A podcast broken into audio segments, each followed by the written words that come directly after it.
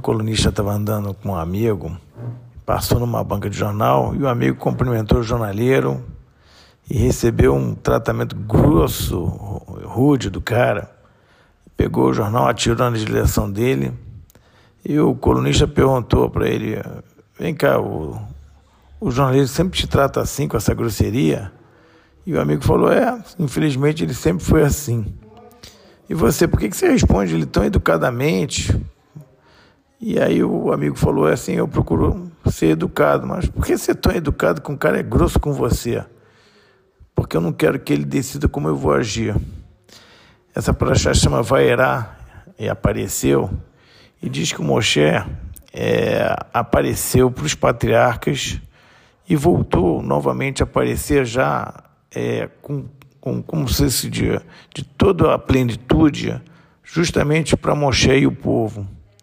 E realmente foi o que aconteceu quando a Paraxá fala dos milagres, é, primeiro dos três milagres iniciais, que eram o sangue no rio Nilo, é, as rãs e os piolhos, e justamente essa Paraxá menciona que os três primeiros, as três primeiras pragas, elas foram feitas não por, por Moshe, mas por, por Aaron, que era o irmão. Por quê? Porque Moshe tinha uma relação tanto com a, com a água quanto com a terra especial, porque a água protegeu ele né, quando ele nasceu, que é onde botaram ele na cesta, e a própria terra foi o que escondeu quando ele matou é, o egípcio. Então, ele mesmo não podia, é, vamos dizer assim, prejudicar a água nem a terra por conta disso. As outras ele, ele executou é, através foi, foi, foi executada através de Moshe, mas essa especificamente, essas três foram Aaron.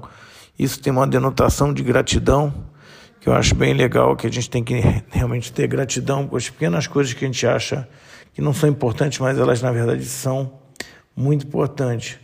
É, tem uma coisa interessante que Moshe foi avisar o povo que iria ser livre e o povo disse que não queria, que estava acostumado com a com aquela vida né, de escravo. E às vezes você consegue realmente pensar que você até pode é, tirar a escravidão de, é, de si, de fora, mas se você continuar dentro com a cabeça de escravo, você continua escravo. Então, às vezes é muito mais difícil tirar a escravidão de dentro de você, ou nós, né? E a gente continuar fazendo a mesma coisa que a gente já fazia, quando a gente devia mudar realmente nossa posição e tentar alterar esse, esse pensamento.